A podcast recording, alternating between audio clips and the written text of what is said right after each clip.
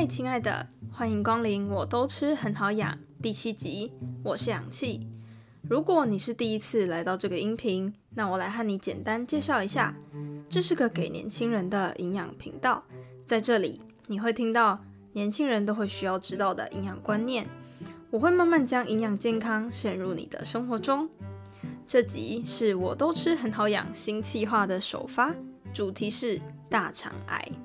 那这个新计划呢，我取了一个很浅显易懂的名字，就叫“营养师我该怎么吃”。会请呢在各个地方发光发热的营养师们，和我们聊聊大家一直很想问却又没有地方问的营养知识。如果呢大家有什么想要问营养师的，可以到 IG 私讯我你的问题哦。身为这次计划的首发来宾，是澳洲注册营养师 Roy。跟他聊天的过程呢，真的有如沐春风的感觉。因为他现在在澳洲，所以我弟弟听到我要录音的当天，他还问我说：“啊啊，你等一下要录音，你要去哪里录？来我们家录吗？”我回答没有，他人在澳洲。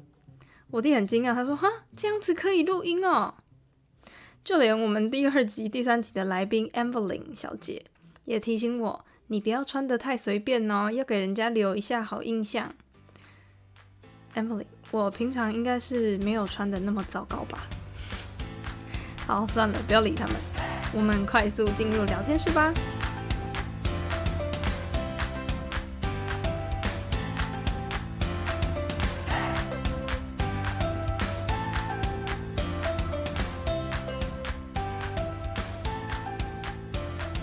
若营养师非常欢迎你来到，我都吃很好养。因为呢，我们是在 IG 上面认识的嘛。然后我经营 IG 从五月到现在，你是什么时候开始经营你的 IG 的呢？然后你的 IG 的名称叫做什么呢？Hello，Hello，你好，你好。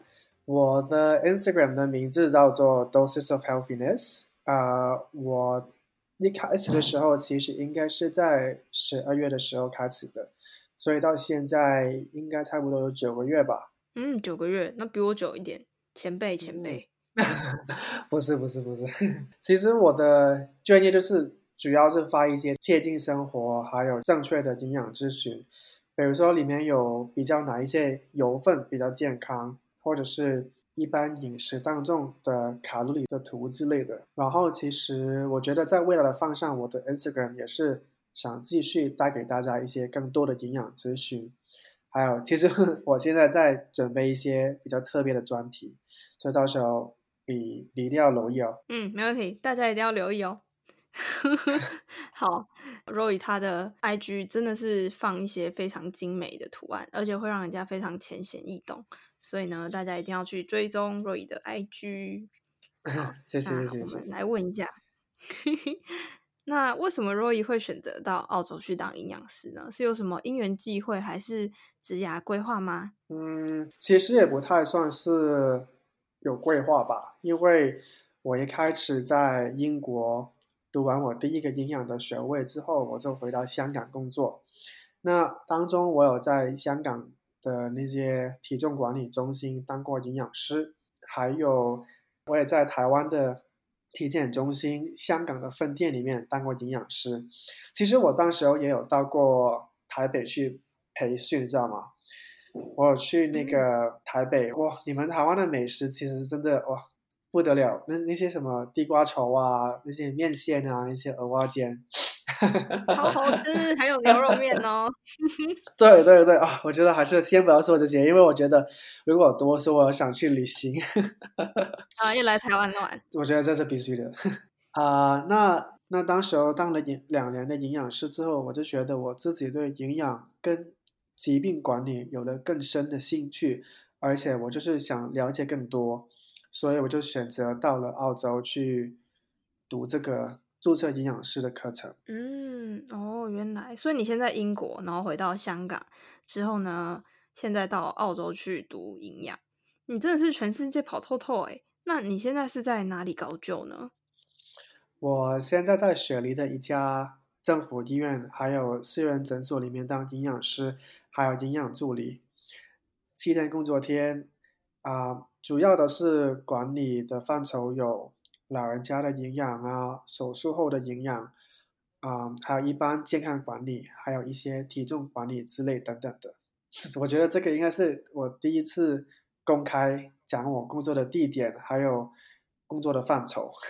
我觉得七天工作天有点太夸张了哦，太辛苦了啦！你怎么会工作那么多天呐、啊，啊我觉得就是年轻嘛，然后就是经验很重要，所以就是越多的工作机会，我就我都通通都 say yes，you know。嗯，Yes，I know，真的是，嗯，大家都非常努力。您刚刚有说到说你的工作范围有手术后的营养，所以呢，我们就顺理成章的带到我们今天的主题。我们今天的主题是大肠癌。那大家都知道，在今年的二零二零年八月二十八号，大肠癌呢带走了饰演漫威黑豹的男主角，就 Treadwork Bossman，引起全世界的民众开始注意说，哦，大肠癌是什么？那大肠癌呢，它是全世界前三大的癌症哦，它也带走了台湾非常多的名人，像是秀场天王诸葛亮、剧场鬼才李国修，就连总统李登辉，他都曾经接受过大肠癌的治疗。在台湾呢，平均十三个人就会有一个人得大肠癌。嗯，真的。嗯，好，换你了。哦哦，不好意思。对对对，在 WHO 世界卫生组织的报告中有提到，单单在二零一八年的时间，全球的新的大肠癌的人数就有大概一百八十五万，男性比女性的数字高，而且当中的死亡的人数还高达八十八万呢。我天哪，一百八十五万人有八十八万，所以就是快接近一半会死亡哦。对，而且在当中的人数里面的话，亚洲地区就占有大概九十五万，是全球数据的一半。因为我是香港人嘛，所以就是也有看到，就是大肠癌，同时其实也是在香港最常见的癌症之一。香港卫生防护中心的资料显示，在二零一七年的时候，香港新增了大概五千六百三十五宗的个案，这个数字是香港癌症的百分之十七。哇，好多哦！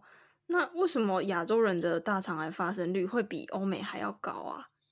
嗯，其实亚洲人大肠癌的数字一直比欧美的国家高。我觉得除了在饮食文化还有生活习惯有差别之外，其实我们的种族也是有关系的。哦，因为为什么？嗯，其实数据有反映到，就是亚洲人是比较容易患上大肠癌。在一些亚洲的研究数据里面，更显示到，在一众亚洲的群组当中，香港人、台湾人、中国人、韩国人还有日本人的话，也会比较患上大肠癌。你知道为什么吗？因为食物不一样嘛。嗯，饮食的话其实也差不多，但是因为有研究说到，其实啊、国家好像新加坡啊、马来西亚或者是印度还有印尼当中这些国家里面的话，它有不同的人种，它有不同的群组，比如说它有一些华人是移民过去的，它有一些本地的人，那数字也显示到，就是一些移民过去的华人的血统。他们的患上大肠癌的数字比一些本地人比较高，所以就是也可以证明，就是说一些亚洲人的那个患上大肠癌的那个机会会比较高一点点。嗯，原来如此。但是真的是也不用灰心嘛，因为我在网络上看，他说正确的饮食是可以预防大肠癌的，是这样吗？对，绝对不要灰心，因为正确的饮食还有生活态度是绝对可以预防大肠癌的。嗯，其实早在二零一零年的时候，那个研究报告就已经说到，有百分之七十的大肠癌是从不良的生活习惯来造成的，比如说好像在饮食上面不注意啊，没有运动，或者是有抽烟、有喝酒的习惯等等，再加上如果是有体重过重的情况，或者是有长期病患，也会增加患上大肠癌的风险。诶，那不是啊，因为欧美和亚洲人其实就是饮食不注意、没有运动跟抽烟喝酒这些习惯都差不多。那为什么亚洲人会比欧美人容易得大肠癌呢？嗯，我觉得亚洲人的生活节奏比较紧张，工作繁忙，通常都是先把工作还有家庭放在首位，然后才到健康。那我觉得工作当然是重要，但是如果没有健康的话，我们什么也做不了。所以我觉得总是要花一点时间正视自己的健康状况，培养一些良好的饮食还有运动习惯。吃什么东西可以预防大肠癌吗？因为你刚刚在上面说饮食是可以预防大肠癌的，那要吃什么东西才可以预防大肠癌？嗯，我觉得首先是要有均衡的饮食，包括是多选择一些圆形的食材。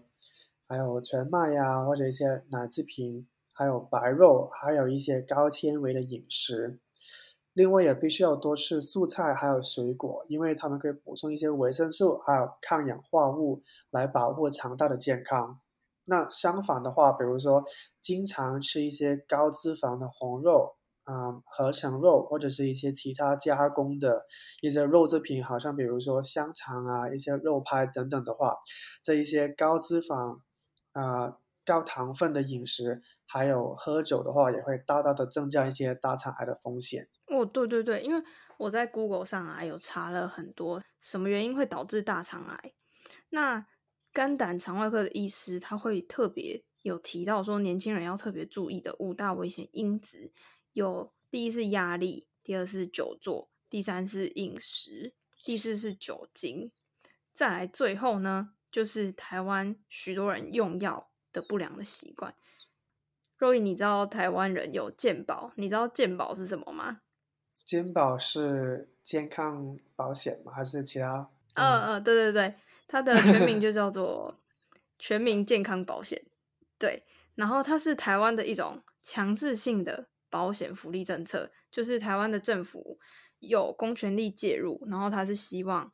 对于经济比较弱势的族群，还有我们一些平民老百姓，可以给我们看诊挂号费加上药品，都能给大家平等的医疗环境嘛。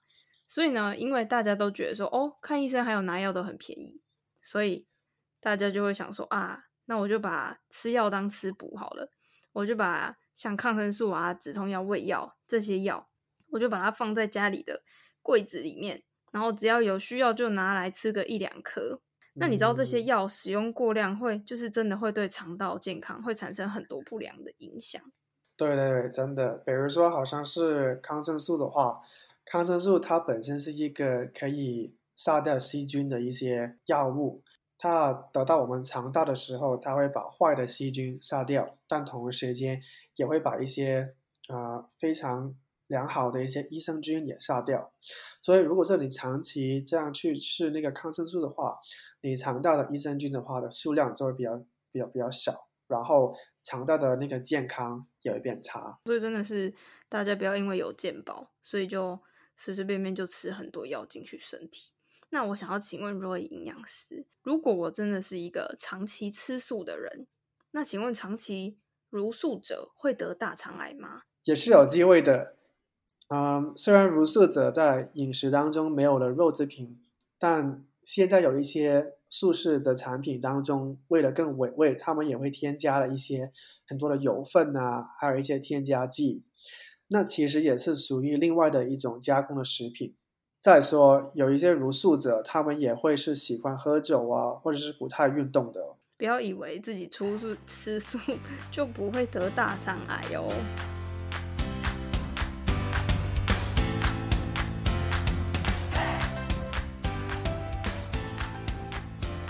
嘿，我们进一下广告喽。贝佐斯说过一句话：“如果你把眼光放在未来三年，会有很多人和你竞争；如果放在未来七年，可能就很少竞争，因为很多人不会看得太长远。”营养均衡真的有那么重要吗？喝个奶茶会死吗？吃个炸鸡错了吗？健康不能先预知吗？我知道年轻的你现在一定觉得说健康没有什么了不起，但如果未来不想要因为没有早点注意健康而后悔，就快点来追踪 O2 的 IG，在 IG 上搜寻氧气的营养园区，或是输入小写的 O2 下底线 Nutrition，O2 下底线 N U T R I T I O N 让 O2 将营养渗透你的生活。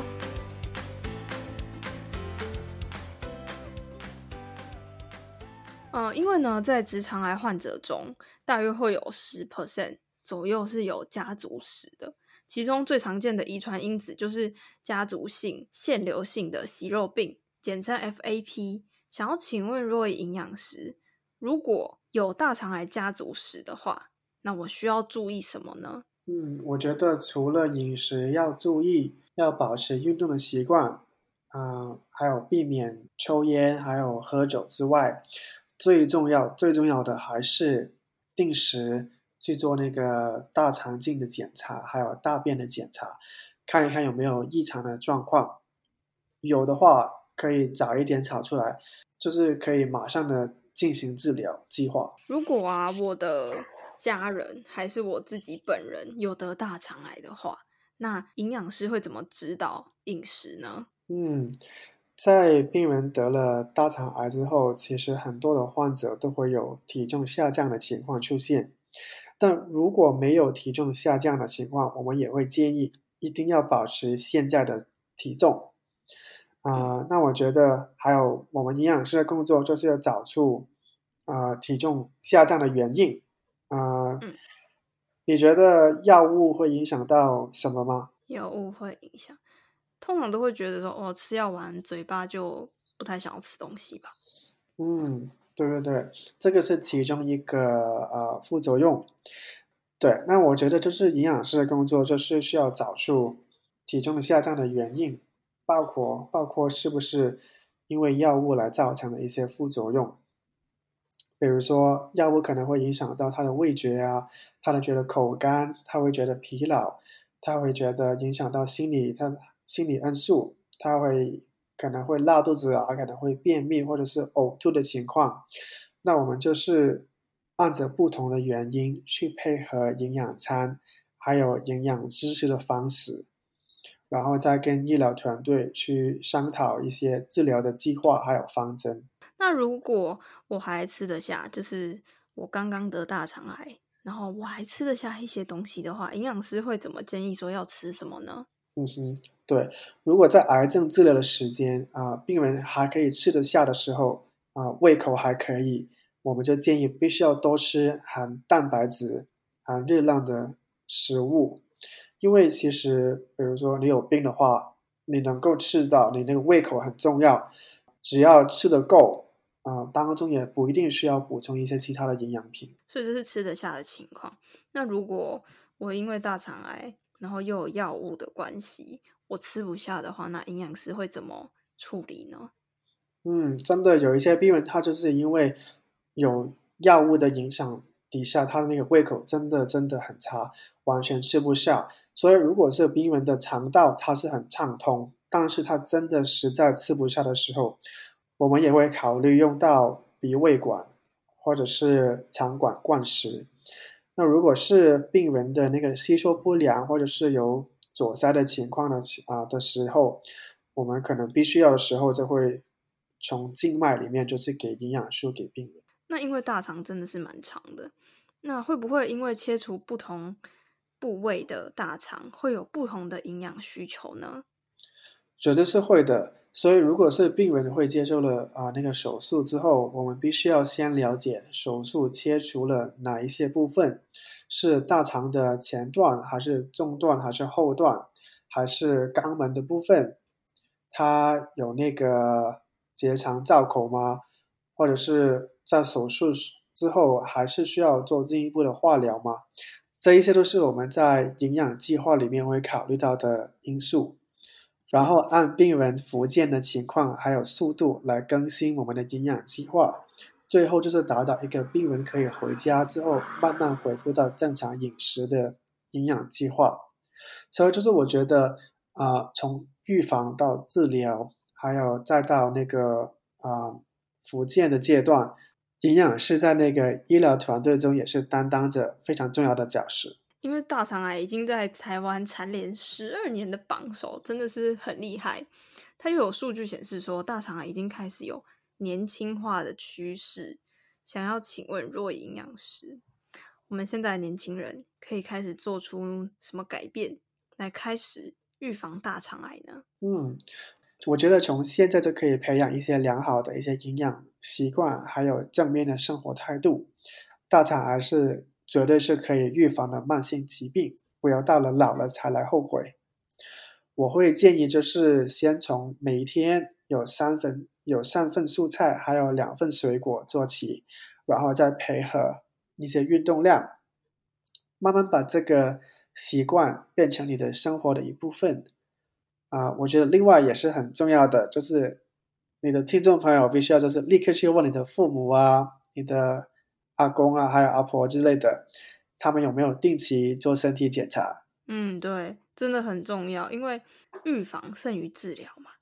我们其实读营养系的啊，是真的希望现代社会的每一个人，包括现在的年轻人，都一定要开始有意识的吃东西。虽然呢，人生无常嘛，但能够预防，就一定要尽早注意。毕竟活着是一件非常美好的事情。那请问，若营养师，你有没有什么想要跟观众叮咛，或者是爱的关怀呢？嗯，我觉得，我觉得就是不要想着哦，我现在还年轻，疾病跟我没有关系。其实你的健康的本钱就是从你的年轻的时间就是建立的，从年轻的时候就必须要建立一些健康的一些啊生活习惯，还有建立一些啊运动的习惯，去保持这个健康的一个本钱。然后你到了老的时候，老老的时候才不会后悔。就是我们预防一定要胜于治疗嘛。然后如果真的预防没有办法胜于治疗的话，那我们就把这件事情交给老天爷吧。对，去乐观的面对。好，那分享一些故事吧。因为最近我隔壁的部门那个主管，他就是得了胰脏癌，然后他，我觉得他应该只有大概三十五到四十岁，其实非常年轻。还有他是刚刚生了生了小孩，放完了假，然后才回来做了不够两个月，然后就已经验出了这个那个呃胰脏癌的一个情况，所以真的，嗯，癌症这个问题其实对，其实癌症这个问题跟跟年龄是有关系，但是有时候，嗯嗯，也是人生无常啊。对啊，就是。预防胜于治疗，我们真的是对于生死这件事情，就是交给老天爷吧。能预防的就预防，没有办法预防的，就只剩下好好珍惜每一天了。对，还有就是定时做检查是非常重要。对，没错，一定要定时做检查。最后呢，我想要请问若营养师一个每一个来宾都会回答的问题哦：你希望未来的你 用怎样的生活态度去过接下来的人生呢？啊，你这个问题也太难了吧！没关系，没关系，你就尽量回答。嗯，我觉得我以后的人生还有七十多年的时间，我觉得我暂时不想用一个单一的一个生活态度去规范我未来的人生。现在的我，我会用乐观，嗯。正面的态度去面对每一件事情，抱着那个开放的态度去接受每一个机会，不管是工作机会，还有是进修的机会，还有交流的机会，还有就是每一件事情都就是 do my best，you know，do my best，and then 在未来如果我会面对相同的情况，我可以处理的更好。我要有更好的一个判断能力，所以总括来讲，我觉得未来的我肯定会比我现在的我过得好。嗯，我相信你一定会比现在过得更好，因为你真的很努力。谢谢谢谢。好，非常非常谢谢若营养师来当我第一次远距录音的来宾。我们现在是远距录音，因为现在若营养师在澳洲嘛。对，也谢谢你的邀请啦。不客气，不客气。好，希望大家听完这一集的音频，可以有更多的反思。那一定要好好的过每一天。我们就下一集再见喽，拜拜。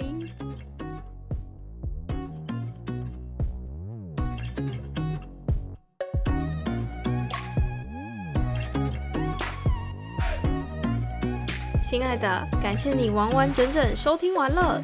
如果你喜欢我的节目，欢迎分享这一集给你的好姐妹、好哥们、好朋友，或所有你觉得需要的人。最后记得一定要帮我到 Apple Podcast 打星星评分和留言给我哦，这样这个节目才会让更多人听到。你的一小步可以帮助很多人。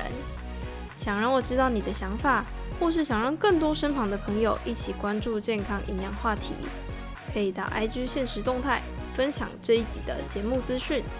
要记得 tag 我，让我知道你有在收听哦。如果听完我的节目觉得哇，我真的非常喜欢，可以到下方资讯栏选择以行动支持我，请我喝一杯香蕉坚果豆浆。让我更有体力和动力做更多支持年轻人的音频内容哦。有任何问题就到 IG 私讯我，我会尽量在下一集回答大家。美好的时间总是过得特别快，记得每星期二早上八点准时收听，我都吃很好养。大家下礼拜见，拜拜。